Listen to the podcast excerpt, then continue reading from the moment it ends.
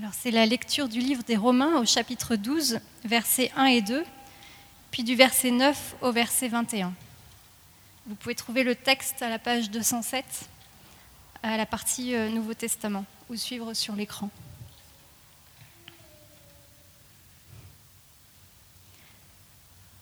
Frères et sœurs chrétiens, Dieu est plein de bonté pour nous. Alors je vous demande ceci. Offrez-lui votre personne et votre vie. C'est le sacrifice réservé à Dieu et qui lui plaît. Voilà le vrai culte que vous devez lui rendre. Ne suivez pas les coutumes du monde où nous vivons, mais laissez Dieu vous transformer en vous donnant une intelligence nouvelle.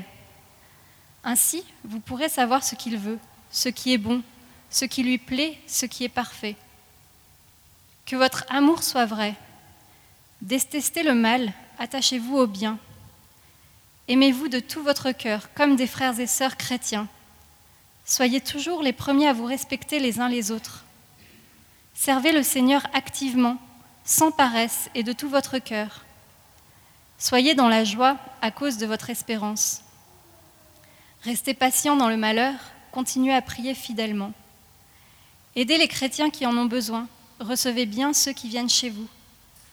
Souhaitez du bien à ceux qui vous font souffrir. Souhaitez du bien et non du mal. Soyez dans la joie avec ceux qui sont dans la joie, pleurez avec ceux qui pleurent. Soyez bien d'accord entre vous. Ne cherchez pas de grandes choses, mais laissez-vous attirer par ce qui est simple. Ne vous prenez pas pour des sages. Ne rendez à personne le mal pour le mal, cherchez à, faire le bien devant tous. Autant que possible, si cela dépend de vous, vivez en paix avec vous tous.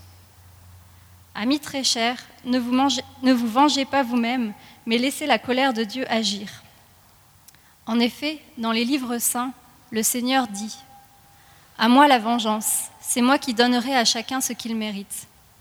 Mais il dit aussi Si ton ennemi a faim, donne-lui à manger. S'il a soif, donne-lui à boire. Alors, si tu fais cela, c'est comme si tu mettais des charbons brûlants sur sa tête. Ne te laisse pas vaincre par le mal, mais sois vainqueur du mal par le bien.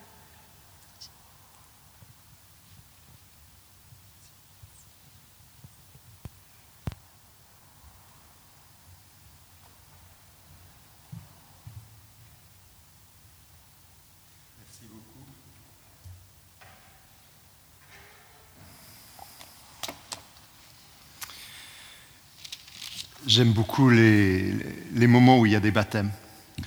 Surtout des baptêmes comme ça par immersion et surtout quand il fait chaud. Parce qu'après, on n'a absolument pas de problème à avoir d'autres candidats. Donc euh, si après savoir être témoin de ce baptême de Timmy, vous avez envie de, le suivre, euh, allez euh, discuter avec Jean-Luc qui fera un petit raccourci de préparation et puis après vous plongerez. Non, non, mais un baptême c'est toujours magnifique. Hein. Un baptême, c'est une image extrêmement puissante d'un changement intérieur.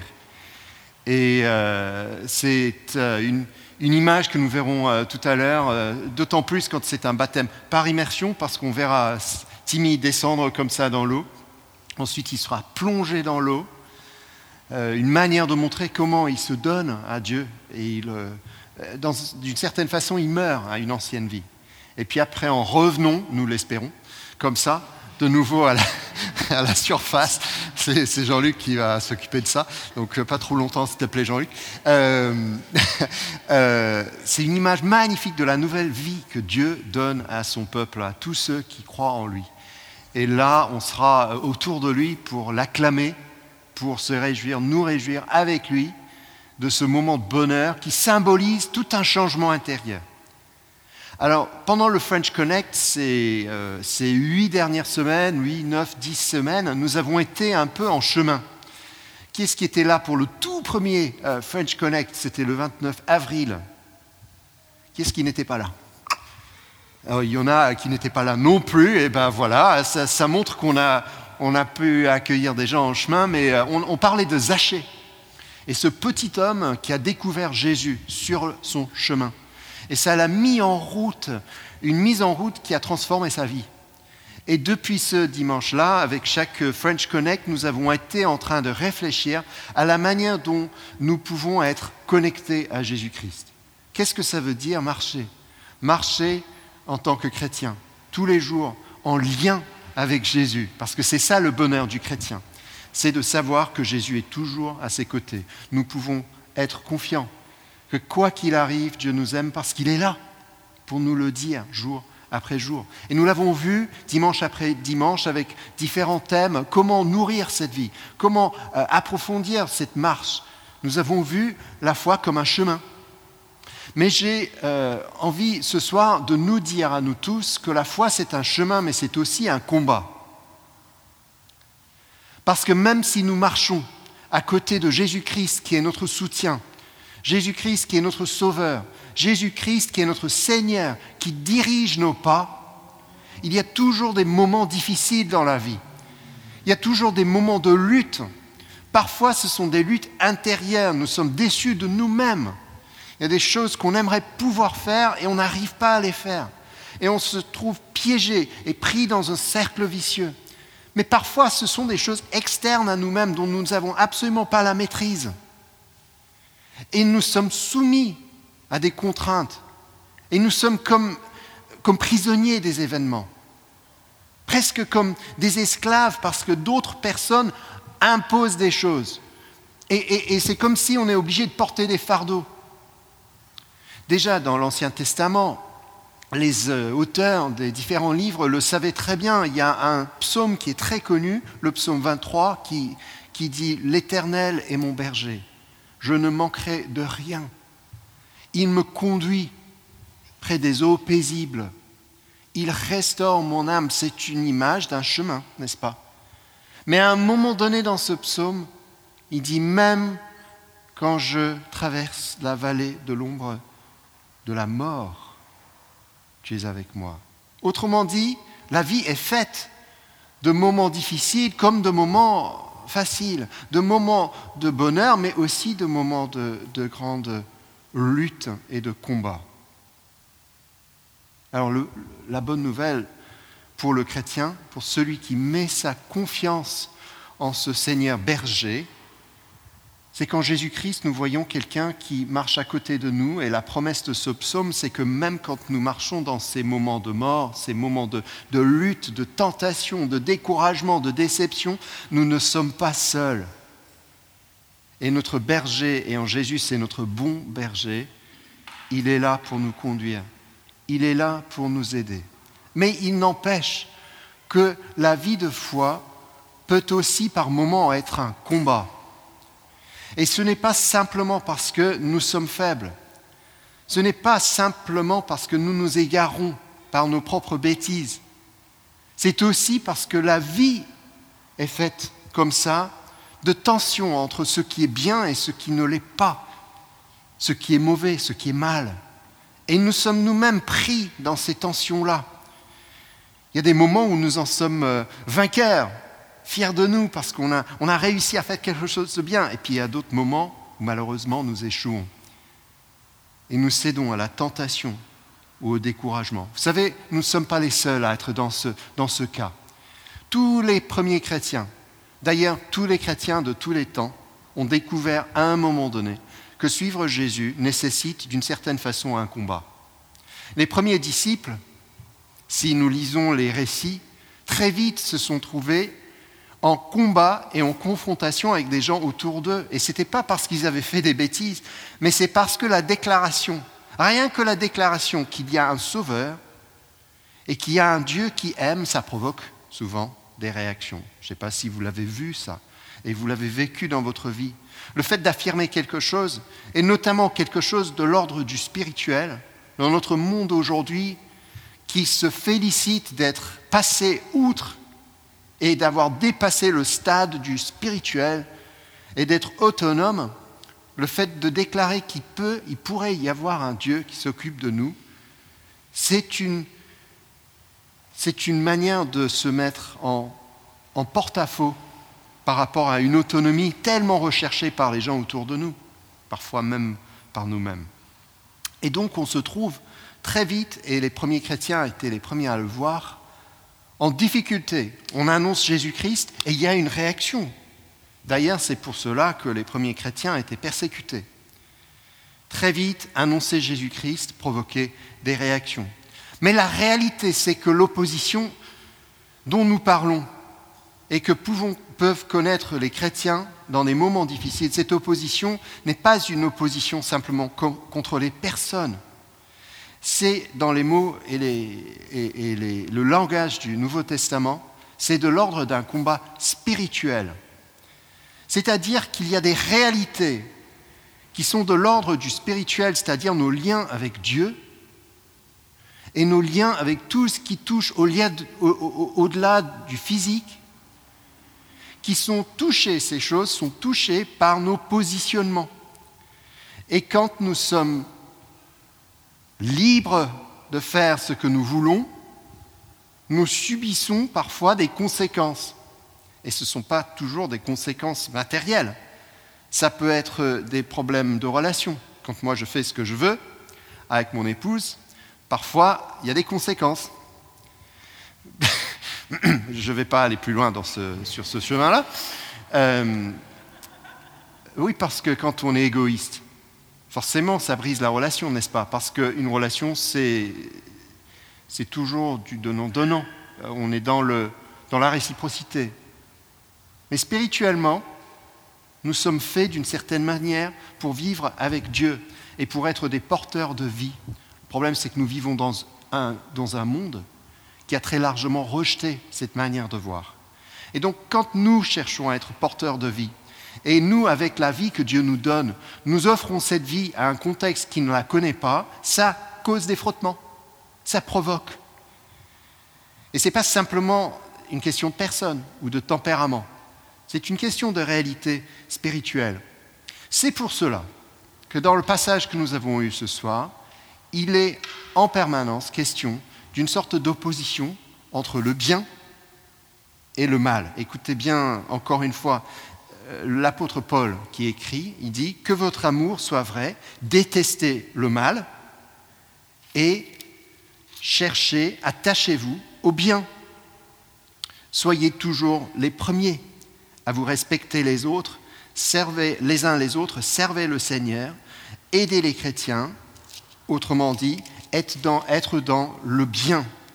Souhaitez du bien à ceux qui vous font souffrir, souhaitez du bien et non du mal.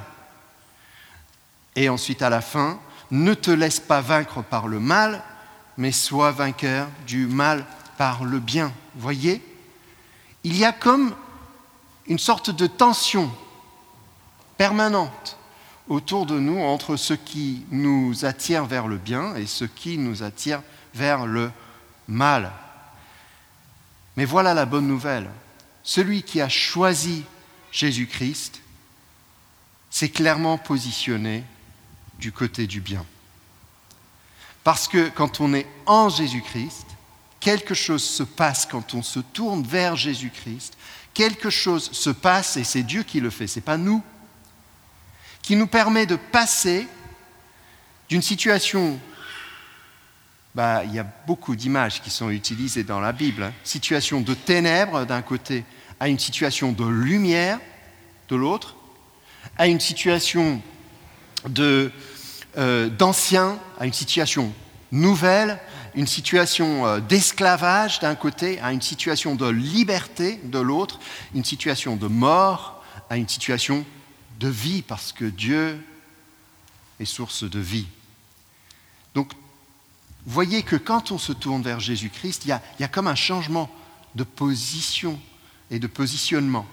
Parce que la foi, c'est aussi ça, c'est l'ordre d'un changement.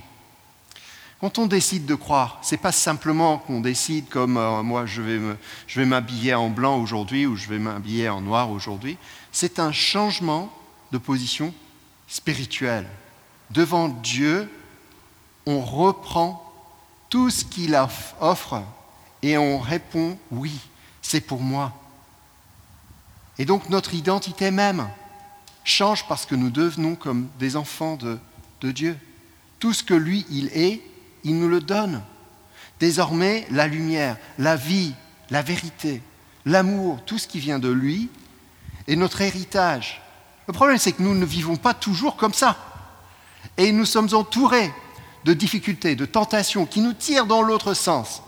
Donc comment, en tant que chrétiens, tenir ferme dans ce combat qui est permanent. Nous sommes entourés de tentations, de difficultés, de découragement. Comment tenir ferme et comment vivre et marcher par la foi? Voilà la question que nous avons ce soir. Et je pense que nous avons trois éléments de réponse dans le passage que nous avons entendu. Très très simple.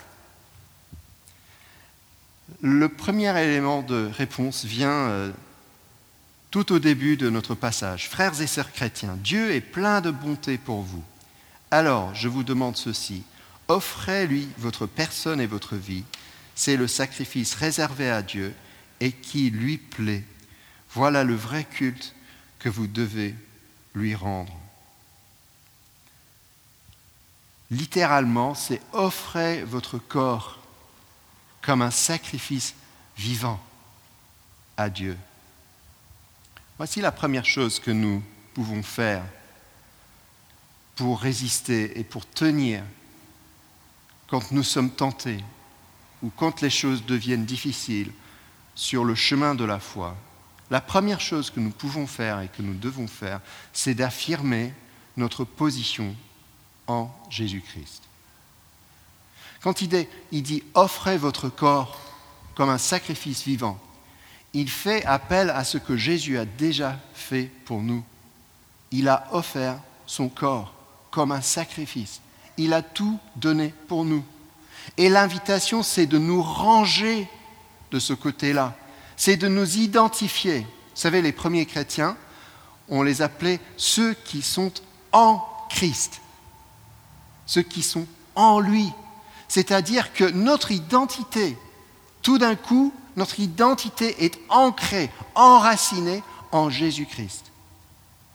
Du coup, quand nous nous sentons faibles, ou nous sommes tentés, ou nous sommes devant des difficultés, d'abord, il ne faut pas imaginer qu'il est uniquement question de personnes, il faut identifier que c'est un problème, c'est un, potentiellement c'est un combat spirituel. Donc on se positionne tout d'abord en Christ. Qui est-ce que je suis en Jésus-Christ? Alors, s'il y a une image qui montre notre positionnement en Christ, c'est le baptême.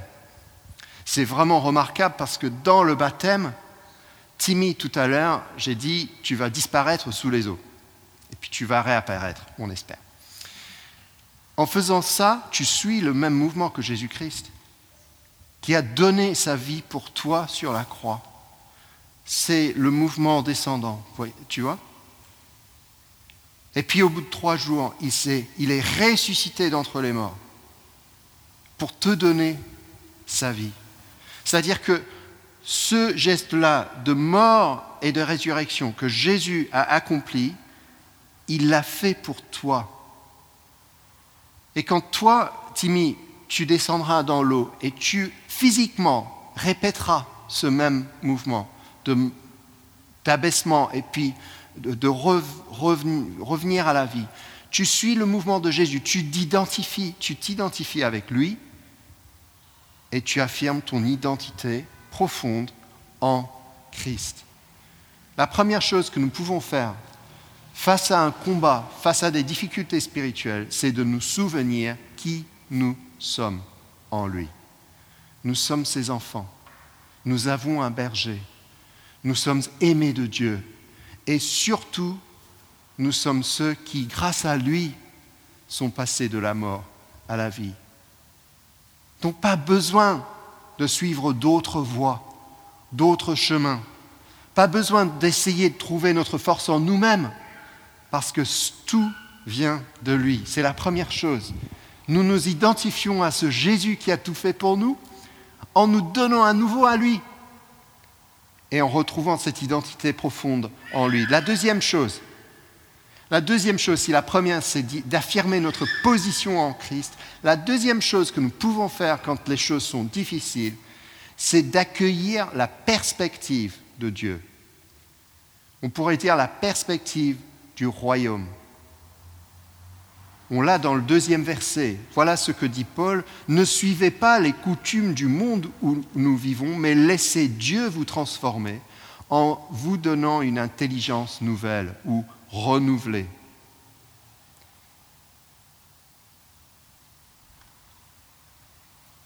Vous savez que le monde parle beaucoup de, tolérance. Il faut être tolérant. Mais ce qui est absolument remarquable, c'est qu'à aucun moment dans le Nouveau Testament, il nous est demandé d'être tolérant. À aucun. Parce que vivre selon le royaume nous pousse beaucoup, beaucoup plus loin que ça. Vous savez, être tolérant euh, vis-à-vis des personnes, c'est simplement euh, accepter de vivre dans la même pièce qu'eux, mais faire le, moins possible pour être, pour, être en lien. Je, te tolère, Marc, malgré ta barbe. Non, c'est bon, je, connais Marc depuis très longtemps. mais je te tolère. Hein. Mais ce n'est pas une attitude du royaume, ça. Nous ne sommes pas appelés par le Seigneur à tolérer les gens, nous sommes appelés à les aimer. Même à aimer nos... Parle pas de toi maintenant, hein, nos ennemis. Même nos ennemis. Voilà ce qui est réaliste. On, les aura, les ennemis. Mais on n'est appelé pas à les tolérer, mais à les aimer. C'est adopter une autre perspective, vous voyez Une perspective complètement nouvelle, c'est la perspective de Dieu. Pourquoi est-ce qu'on peut aimer nos, nos ennemis? Parce qu'ils sont faits par Dieu, sont des créatures de Dieu. Tu me regardes comme si tu comprenais ce que Dieu dit, mais en fait, je sais que tu ne comprends pas un mot. Excuse me, sorry. I'm saying good things about you.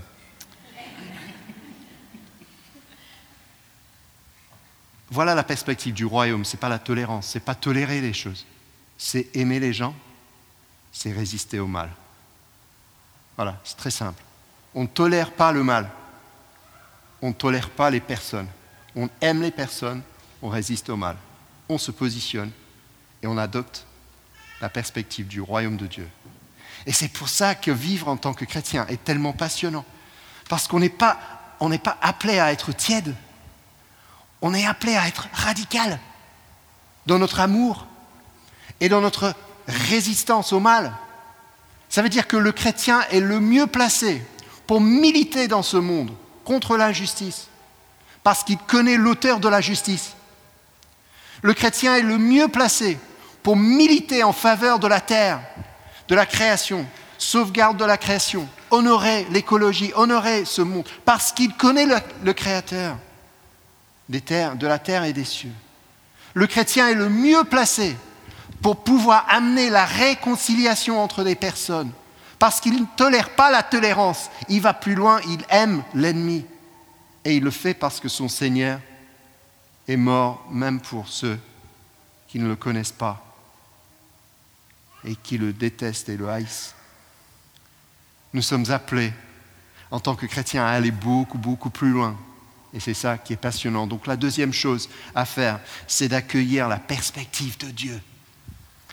Et la troisième et dernière chose que nous pouvons faire, affirmer notre position en Christ. Répète après moi. Affirmer notre, notre position en Christ accueillir la perspective du royaume. accueillir la perspective du royaume. Et je ne sais plus quelle est la troisième chose.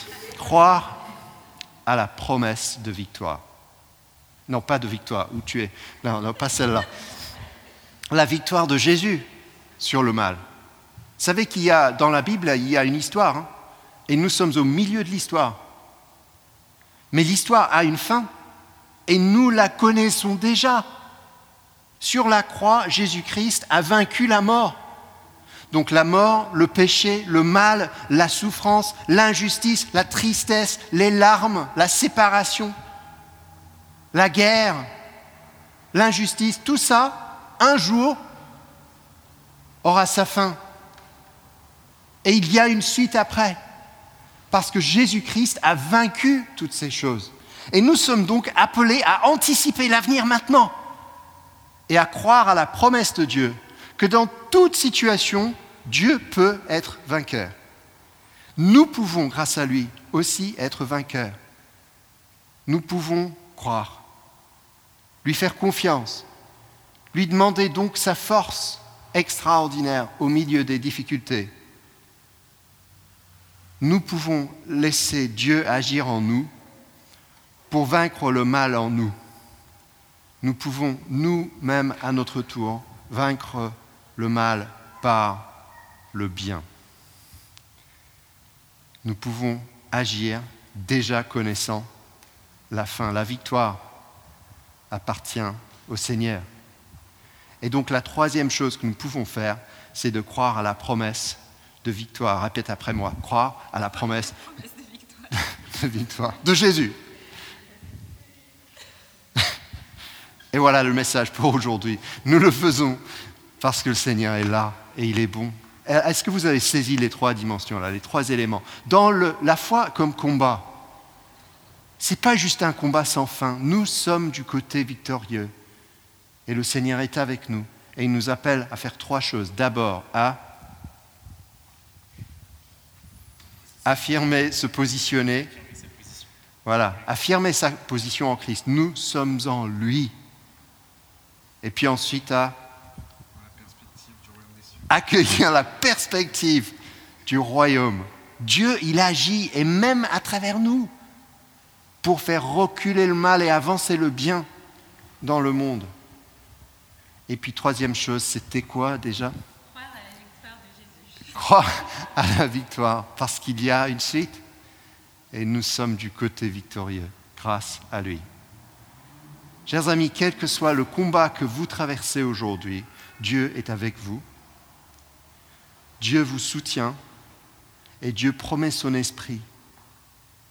Et ce que vous traversez n'est pas une punition, c'est une formation. C'est l'occasion d'un apprentissage. Apprendre à faire confiance. Nous allons, dans un instant, passer à ce moment de baptême avec Timmy. J'ai une très bonne nouvelle pour toi, Timmy. La très bonne nouvelle, c'est que le baptême de Jésus, c'était le moment où il a entendu son Père lui dire à quel point il était aimé. Parce que Dieu lui a dit, tu es mon fils bien-aimé en qui je prends plaisir. Sois prêt à réentendre cette voix quand tu seras baptisé dans un instant.